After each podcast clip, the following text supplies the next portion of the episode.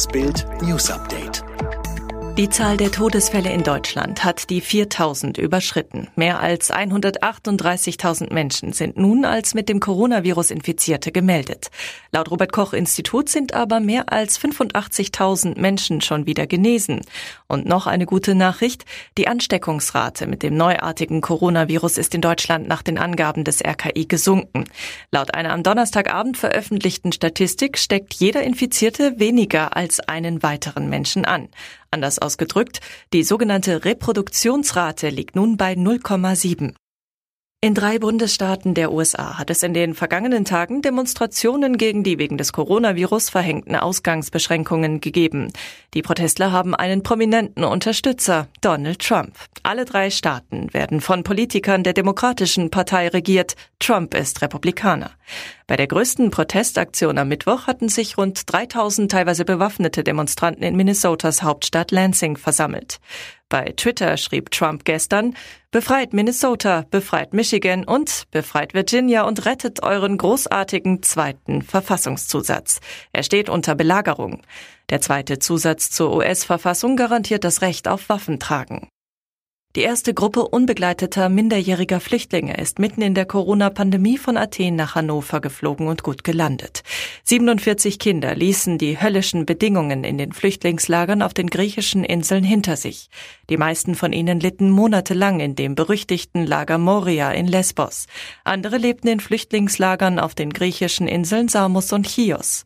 Die Kinder und Jugendlichen sollen zunächst für eine zweiwöchige Quarantäne im Landkreis Osnabrück untergebracht werden, bevor sie auf die Bundesländer verteilt werden. Die meisten haben keine Verwandten, werden in speziellen Unterkünften oder bei Pflegefamilien im ganzen Land untergebracht. In Großbritannien sind innerhalb von 24 Stunden erneut fast 900 Menschen an der durch das neuartige Coronavirus ausgelösten Lungenkrankheit Covid-19 gestorben. Das hat das britische Gesundheitsministerium mitgeteilt.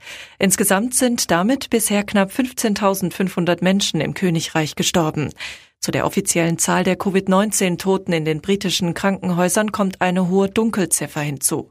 Schätzungen zufolge starben allein in britischen Pflegeheimen mehrere tausend Menschen. Den Angaben des Gesundheitsministeriums zufolge wurden innerhalb von 24 Stunden mehr als 5500 Neuinfektionen mit dem Coronavirus registriert. Die Gesamtzahl liege nun bei gut 114.000. Am 21. April wird Queen Elizabeth stolze 94 Jahre alt. Doch eine große Feier wird es nicht geben. Seit vier Wochen ist die Monarchin in Corona-Isolation auf Schloss Windsor. Denn in ihrem Alter zählt sie eindeutig zur Corona-Risikogruppe. Es ist nicht das erste Mal, dass ihre Geburtstagssause ins Wasser fällt, hat jetzt eine ihre Brautjungfern Lady Pamela Hicks der Daily Mail berichtet. Das letzte Mal steckte allerdings etwas ganz anderes dahinter.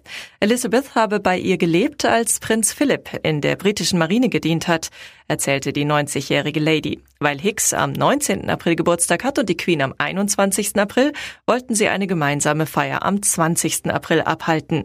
Hicks sagte, dann haben wir gemerkt, dass das leider Hitlers Geburtstag war, also haben wir den Termin abgesagt.